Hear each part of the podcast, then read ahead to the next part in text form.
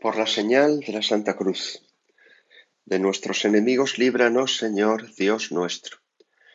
En el nombre del Padre, y del Hijo, y del Espíritu Santo. Amén. Señor mío y Dios mío, creo firmemente que estás aquí, que me ves, que me oyes. Te adoro con profunda reverencia. Te pido perdón de mis pecados y gracia para hacer con fruto este rato de oración. Madre mía Inmaculada, San José, mi Padre y Señor, Ángel de mi guarda, interceded por mí. En cuanto Jesús pronuncia la palabra carne, ¿recordáis? Es lo último que considerábamos ayer en la presencia de Dios, esa frase del Señor. El pan que yo daré es mi carne para la vida del mundo. Los judíos se revuelven, empiezan a entender algo que les parece abominable, incomprensible. Ahora entraremos en qué era lo que estaban entendiendo. Pero fijaos cómo reaccionan cuando lo que dice Jesús las revuelve por dentro. De nuevo empiezan a murmurar entre ellos y dicen, ¿cómo puede éste darnos a comer su carne? Fijaos cómo le llaman, ¿eh? Hace nada, apenas la tarde anterior, le querían nombrar rey. Ahora se refieren a él diciendo, este, este. Así le tratarán en la pasión. Cuando lo entreguen a Pilato, le dirán a Pilato, hemos encontrado a este, revolviendo al pueblo, prohibiendo pagar tributo al César y diciendo que él es Cristo Rey, este. Y a San Pablo le tratarán igual, a San Pablo todavía le dirán, eh, dirán de San Pablo al procurador romano, esta peste de hombre. De repente Jesús se ha convertido en este, toman distancia con él, se alejan de él ya interiormente, siguen ahí físicamente presentes. Como tanta gente a veces ¿eh? en, la iglesia que está ahí en el sermón, pero les ves unas caras que dicen, uy, este, este, ahora lo dices tú, ¿no? Este, este se está poniendo, pero dices este porque ves que él ya se ha alejado, ¿no? Le está molestando lo que digo, ¿no? ¿Cómo puede este darnos a comer su carne? Entonces, aunque siguen ahí a, centímetros, a metros de él, se han distanciado ya de él, se han alejado.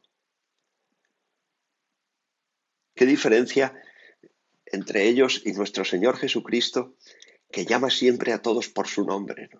Incluso a veces les pone él un nombre nuevo, como a Simón, tú eres Pedro, a Santiago y a Juan, que les dice, vosotros sois los Boanerges, los hijos del trueno. ¿Quién sabe si a Tomás el apodo del mellizo se lo puso el propio Jesús? Y que a cada uno de nosotros nos llama también por nuestro nombre. Jesús nunca me mira y dice, este. No, me llama por mi nombre y así me llamó desde, desde que fui creado.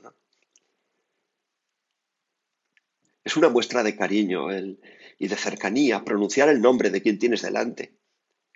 Cuando hables con alguien, eh, pronuncia su nombre. ¿No te agrada decir cuando tú escuchas tu nombre pronunciado con cariño, sientes como una caricia dentro? Y, en las familias, cuando os ponéis esos nombres tan cariñosos, ¿no? También, que, sé, pues a, Luis le llamas, qué sé, como sea, ¿no? Eh, Tito, y al otro Pitu, y a la otra. Eh, son nombres familiares, ¿no? Que, hacen que uno se sienta querido. A veces no los puedes usar fuera de la familia y si te lo llaman desde fuera, te molesta, ¿no? Me dice, oye, así es como me llama mi mujer, no me llames tú así, ¿no? Pero cuando te llama tu mujer por ese nombre con el que te llama a ti, te sientes muy querido. Y es verdad, cuando estés hablando con alguien, hazme caso de este consejo que eh, harás bien. Pronuncia el nombre de la persona que tienes delante. Pronúncialo con cariño. ¿Eh? No, pero no lo pronuncies como a veces cuando, cuando dos se enfadan y a veces en el matrimonio pasa, ¿eh? o entre, eh, por ejemplo, también entre padres e hijos, cuando una madre se ha enfadado con un hijo y le dice al padre, tu hijo, mira tu hijo lo que ha hecho, ya no le llama por su nombre, dice tu hijo, como diciendo es culpa tuya, es tu hijo, mío no es. ¿eh? O cuando te enfadas con alguien y le llamas por el nombre y el apellido, oye, Mateo Rodríguez Fernández, dice, uy, cuidado, no, no, no. Es muy hermoso que, y, y consuela mucho. En la oración, por ejemplo, no le has preguntado nunca al Señor, Señor, ¿cómo me llamas tú? Porque a lo mejor el Señor no te llama por tu nombre, a lo mejor te ha puesto un apodo. Dice el libro del Apocalipsis que cuando lleguemos a la presencia del Dios, Él nos dará una piedrecita blanca donde está escrito un nombre nuevo, ¿no? A lo mejor el Señor ya te llama por ese nombre. Yo qué sé, eh, a lo mejor te llamas Federico, pero el Señor te llama Tuti, ¿no? Señor, ¿cómo me llamas? ¿Tú sabes cómo te llama Jesús? ¿Sabes cómo te llama la Virgen? Ah, eso es un ejercicio de oración, es una aventura de oración, de escuchar por dentro. Claro. Yo hace años que, me sé llamado por la Virgen y por el Señor con, también con un nombre especial, particular. Y eso hace de mi oración una aventura de, de, cariño y de hogar y de amor preciosa. Desde luego, lo que nunca me llama el Señor ni la Virgen son este. Ni la Virgen le dice a Jesús hablando de mí, esta oveja tuya, no, no se lo dice. Ni Jesús le dice a la Virgen hablando de mí, este hijo tuyo, tampoco. Me llaman por, por, mi nombre y por el nombre por el que ellos me llaman, de, nombre cariñosísimo. Claro. El que no sepa esto es que no se adentra en caminos de oración. Los caminos de oración son caminos de, de amor, de familia, de hogar. Es vivir en el hogar de Nazaret, donde cada uno es llamado por su nombre o por ese nombre cariñoso. ¿Cómo puede éste Qué pena da escucharlo ahora, ¿verdad? Después de lo que acabamos de considerar en la presencia de Dios. ¿Cómo puede éste darnos a comer su sangre? Antes ya lo habían hecho, ¿eh? Dice, decían antes, recordáis, no es este Jesús, pero por lo menos ahí dijeron su nombre, el hijo de José. Ahora ya ni dicen su nombre. ¿Qué diferencia con el buen ladrón? ¿Cómo le llama Jesús por su nombre Jesús? Y María Magdalena con ese apodo Rabuní, que significa maestrito mío. Sin embargo, estos pobres, ¿cómo puede éste darnos a comer su sangre? Ya se habían alejado de la salvación, habían cerrado sus corazones, no podían salvarse ya así. Si al menos le hubieran preguntado a él, si al menos con humildad le hubieran dicho, Maestro, Señor, que será respetuoso y cariñoso, dinos, dinos, ¿cómo puedes darnos a comer tu, tu carne? Como hizo la Virgen, la Virgen delante del ángel, ¿no? ¿Cómo será esto si no conozco varón? Por eso, deja que por enésima vez te repita lo que ya me has escuchado muchas veces. Si cuando escuchas a la Santa Madre Iglesia o cuando estás en misa y escuchas la, escuchas la predicación del sacerdote, hay algo que te revuelve por dentro, que no entiendes, que incluso que te provoca rebeldía interior, no murmures. No vayas por ahí comentando a otros, mira lo que dice este sacerdote, mira lo que dice la iglesia, pero ¿cómo puede la iglesia en pleno siglo XXI andar predicando estas cosas? Eso no te hace ningún bien, solo hace mal, te aleja todavía más de la verdad. Acude al sacerdote, incluso al mismo, a quien has escuchado eso, y si no, pues a tu confesor. Es decir, explíqueme esto que ha dicho, no lo entiendo. ¿Qué quiere decir? Porque de primeras cuando lo oigo me provoca rebeldía. ¿no? Pero vamos al fondo de la cuestión. ¿Qué es lo que había provocado esa rebeldía entre aquellos judíos? Pues que hasta ese momento, cuando Jesús decía yo soy el pan de vida, soy el pan que ha bajado del cielo, podían pensar que hablaba en sentido simbólico. Jesús hablaba con símbolos muchas veces. Evidentemente, cuando dice yo soy la luz del mundo, no significa que estuviera brillando, salvo en el monte Tabor, que sí, que su rostro resplandeció como el sol, pero fuera de eso, evidentemente. Entonces pensaban que hablaba así en sentido simbólico, pero cuando dice que no, que no, que el pan que voy a dar es mi carne, entendieron aquellos judíos que se les estaba invitando a comer carne humana. Y eso los escandalizó. Ojo, Jesús no pretendía que le entendiesen. Jesús sabía que aquellos hombres, incluso los mismos apóstoles, no estaban preparados para entender lo que él estaba diciendo. Arriesgó mucho el Señor, porque les dijo estas palabras no para que las entendieran, puesto que hasta que no descendiera el Espíritu en Pentecostés, iluminara con esa luz del don de entendimiento, las mentes de los hombres no podrían entender estas palabras. Por eso más adelante dirá, ya lo meditaremos, mis palabras son espíritu y vida. Solo el espíritu las puede esclarecer. Jesús no quería que le entendieran, quería que guardaran esas palabras para cuando pudieran entenderlas. Es lo mismo que le dijo a Simón Pedro cuando le lavó los pies. Lo que hago, tú no lo entiendes ahora, lo entenderás más tarde. A veces, incluso, cuando hemos preguntado y todavía no hemos entendido, tenemos que guardar en el corazón y ya lo entenderemos. Siempre lo acabamos entendiendo, cuando Dios quiere. Por eso Jesús no pretendía que le entendieran. Pretendía simplemente que guardaran esas palabras en el corazón y que se fiaran de él. Más adelante veremos el, el ejemplo tan rendido, tan amoroso de Simón Pedro como responde a este discurso del Maestro. Pero aquellos judíos ni, ni estaban dispuestos a guardar en el corazón algo que les escandalizaba, ni estaban dispuestos a fiarse de quien ellos entendían que les estaba invitando a comer carne humana. Y por eso tomaron distancia y se alejaron de él. Pero ahora nosotros podemos decir, porque nosotros sí hemos recibido el Espíritu Santo y hemos recibido la enseñanza de la Iglesia, que realmente cuando comulgamos es carne lo que comemos. No comemos pan, comemos carne.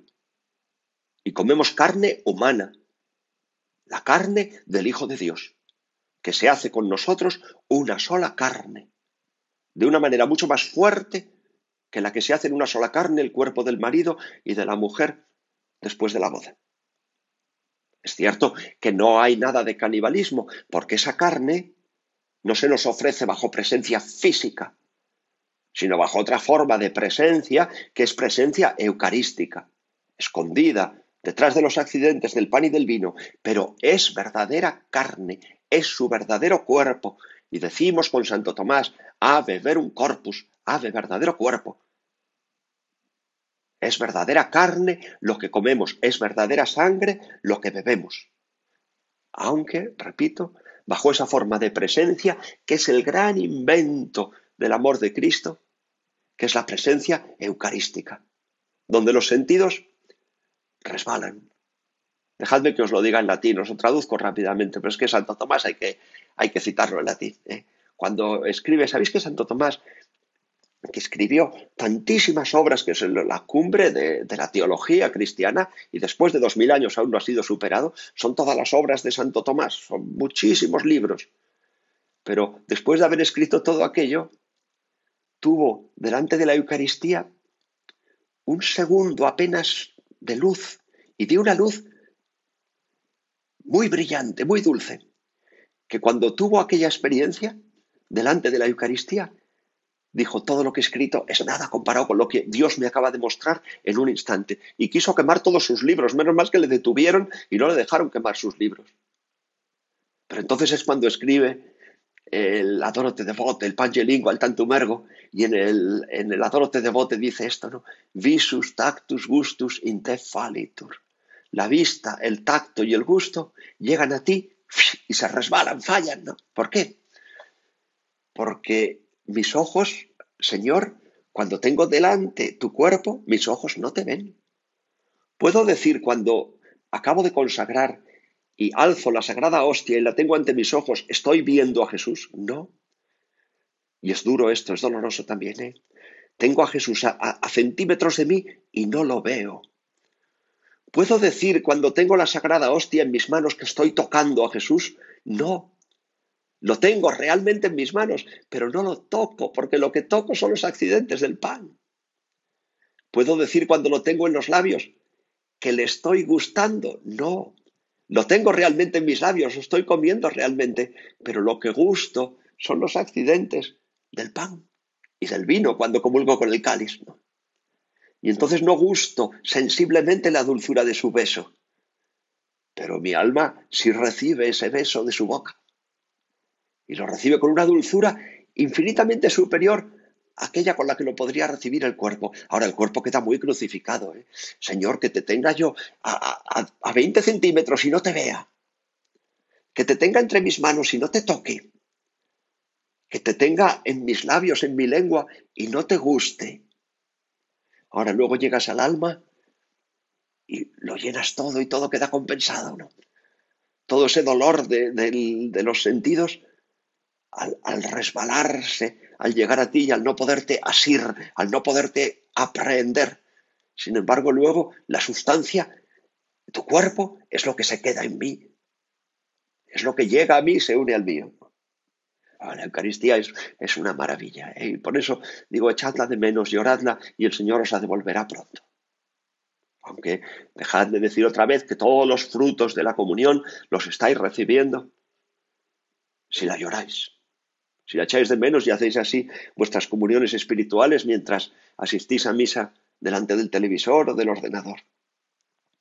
Vamos a seguir adelante. Es que nos podríamos quedar aquí todo el día con este versículo y con la palabra carne, no dicha por el Señor, pero hay que seguir. ¿Cómo puede éste darnos a comer su carne? Jesús, que sabe que están murmurando, en esta vez ya ni siquiera les reprende, sigue hablando. En verdad, en verdad os digo, y les escandaliza más todavía, ahora veréis por qué, sino que si no coméis la carne del Hijo del Hombre y no bebéis su sangre, no tenéis vida en vosotros ahora ya los hizo reventar por dentro de escándalo. ¿Por qué? Porque el verbo, tal y como San Juan lo, consigna en el Evangelio, que lo escribe en griego, el verbo que Jesús emplea, cuando aquí decimos comer, es el verbo trogein, que es más específico, significa masticar, para que no tuvieran ninguna duda que les estaba hablando de eso, que no hablaba en sentido simbólico. Si no mascáis, si no masticáis la sangre, la carne del Hijo del Hombre y no deglutís su sangre, no tenéis vida en vosotros. Y esto los fulminó. ¿Por qué? Pues porque ellos, como judíos instruidos, pensaban que Dios premiaba con la vida a quien cumpliera los mandamientos de la ley, aunque nadie los cumplía, dice San Pablo, ¿no? Y el propio Jesús dice, y ninguno de vosotros cumple la ley, ¿no? Pero ellos pensaban que aquellos que cumplían los mandamientos del Señor tenían vida. Y Jesús dice, aunque cumpláis todos los mandamientos de la ley, si no masticáis la carne del Hijo del Hombre, no deglutís, no bebéis su sangre, no tenéis vida, estáis muertos. Y Jesús hace depender, por primera vez en la historia, ante aquellos judíos, hace depender la vida eterna no del cumplimiento de los mandamientos de Dios, sino de comer su carne y beber su sangre lo que quiere decir. Y aquello en la cabeza de los, aquellos judíos estaba dando vueltas a toda velocidad, diciendo, ¿qué está diciendo este hombre? Quiere decir, aunque no cumpláis la ley, si comulgáis arrepentidos, porque para comulgar hay que haberse arrepentido, hay que haber confesado primero. Dice San Pablo que el que come la carne del Hijo del Hombre y bebe su sangre indignamente, come y bebe su propia condenación. O sea, un pecador que lo hace todo mal, pero que se arrepiente, se confiesa con corazón contrito y comulga, tiene vida. Mientras que una persona que cumpla todos los mandamientos, si se niega a comulgar, si se niega a recibir el cuerpo de Cristo, está muerto, no se puede salvar. Perdonad la ordinariez, pero átame esa mosca por el rabo. A ver cómo entiendes esto, ¿no? Claro, debería ser una noticia maravillosa, por lo menos para quienes lo hacemos todo mal. Para quienes metemos la pata de la mañana a la noche y cuando llega la noche examinamos la conciencia y tenemos que decir ante el Señor con cierto rubor, pero desde luego con dolor, Señor, es que lo he hecho todo mal. Me he estado buscando a mí mismo todo el día, he tratado mal a este, le he contestado mal al otro, he pensado mal de este. Pues para quienes sentimos tantas veces que, que lo hacemos todo mal, es una noticia maravillosa. El Señor te dice, no te preocupes, hijo, ven, ven, que te perdono, que te limpio y te alimento. Y después de comulgar, estás en el cielo. ¿Cómo puede ser que alguien que lo hace todo mal esté en el cielo? Porque Dios ha venido a salvar a los pecadores, no a los justos. Y entonces al final, ¿qué es un santo? ¿no? Alguien que lo hace todo bien, ¿qué va? Un santo es un pecador que ama a Jesucristo y que como ama a Jesucristo lo abraza y se une a su cuerpo. Por eso digo que debería ser una noticia maravillosa el que Dios me diga, mira hijo, la salvación no depende de que hagas esta carrera de obstáculos. Y cumplas todos los preceptos y no falles en ni uno y ten cuidado porque como metas la pata, se acabó. No, Dios te dice, no te preocupes, hijo, aunque lo hagas todo mal, si me amas, si me amas, me pides perdón y vienes a comer conmigo y comes el cuerpo y bebes la sangre de mi hijo, yo te admito a mi mesa y tú estás salvado. ¿Verdad que debería ser una buena noticia? Sin embargo, aún hoy, dos mil años después, sigue causando muchísimo escándalo. Yo sé que si en una misa, digo, lo sé porque me ha sucedido y me seguirá sucediendo, este escándalo que causó Jesús a los judíos, todavía dos mil años después, cualquier sacerdote puede experimentar cómo sigue produciéndose. Yo sé que si en una misa digo, el que no va a misa, el que se niega a ir a misa todos los domingos y fiestas de guardar, aunque sea muy generoso, aunque sea muy humilde, aunque sea la persona eh, más alegre del mundo y la más entregada a los demás, se condena se va al infierno si no quiere ir a misa. La gente sale de la iglesia, algunos se te levantan en mitad de la humildad y se te marchan, y los que no salen de la iglesia, muchos de ellos muy rebeldes. Pero ¿cómo ha dicho esto? ¿no? Y te llega una madre y dice, oiga, pues mi hijo, que es muy, me da mil vueltas, es mucho más generoso que yo, mucho más humilde que yo, mucho más alegre, no para de pensar en los demás. ¿Me dice usted que se va a ir al infierno porque no quiere ir a misa? Te digo que si no come la carne del Hijo del Hombre y no bebe su sangre, no puede tener vida. Porque el que dice que no, ojo, ¿eh? estoy diciendo el que rehúsa ir a misa. No hablo de quien no la conoce. Quien no la conoce no puede decir no. Es decir, quien no ha recibido la invitación a la boda, evidentemente ¿eh? no, hace un desprecio por no ir. Simplemente no ha recibido la invitación. Hay mucha gente que no tiene ni idea de lo que es la misa. La culpa es nuestra por no habérselo anunciado. ¿Eh? y de ellos nos va a pedir cuenta Dios a nosotros, no a ellos, por no habérselo anunciado.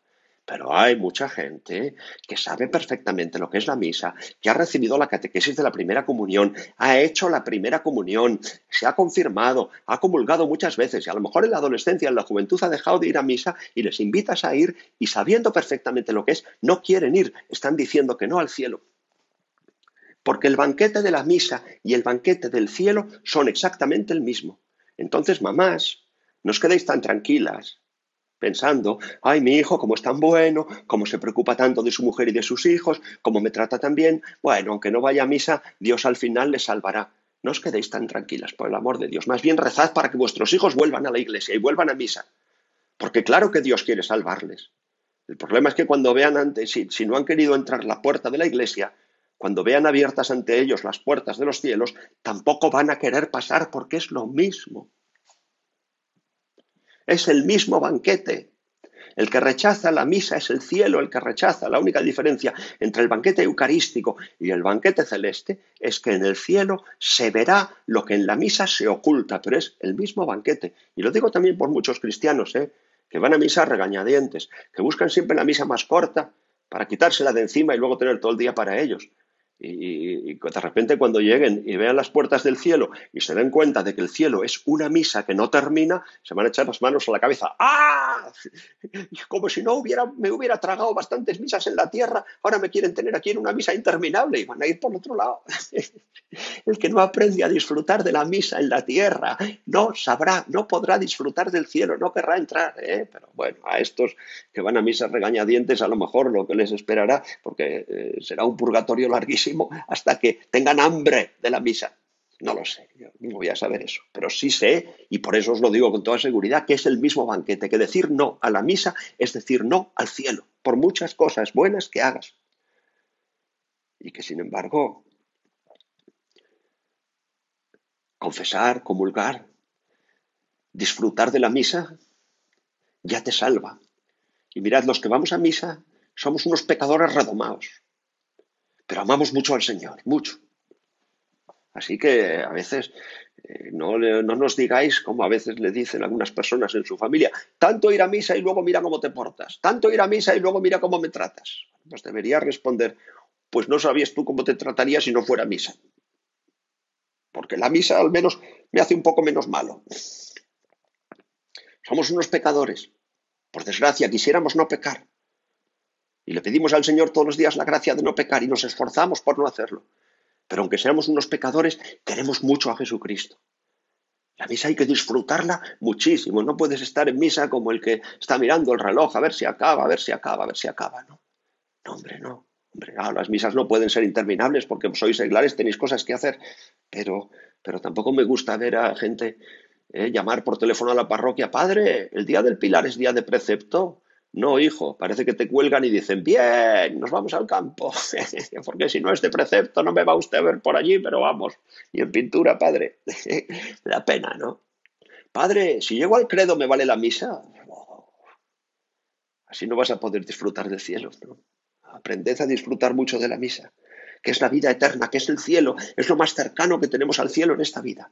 Ahora, cuando se te abre la misa, cuando la empiezas a disfrutar, entiendes ya lo que es el cielo, ¿verdad? Porque no hay gozo de esta vida que pudiera resistirte eternamente. Sin embargo, cuando estás en misa y la disfrutas, dices, vamos, podría estar eternamente aquí y no me cansaría nunca.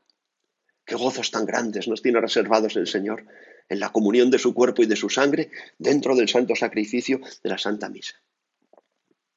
¿Entendéis ahora lo que el Señor les quiso decir a estos judíos? Que si hubieran sido humildes lo hubieran guardado como los apóstoles luego lo hubieran entendido. Que no es verdad, y perdonad que hable así, ¿eh? ya me lo entendéis bien, que no es verdad que vayan al cielo los buenos y los malos se vayan al infierno. Esto no es verdad. Ir al cielo o al infierno no depende de ser bueno o malo. Depende de que estés unido a Cristo o no. Y la unión con Cristo en esta vida es la Eucaristía. Que al final ir al cielo o al infierno lo decide uno, cuando decide si quiere comulgar, no digo comer, sino comulgar con amor, con fervor, o, quiere ausentarse del banquete al que el Señor le llama. No es el cielo para los buenos y el infierno para los malos. Es el cielo para los que están en la boda y el infierno es sencillamente la decisión de no querer ir al banquete de bodas. ¿Qué queréis que os recuerde?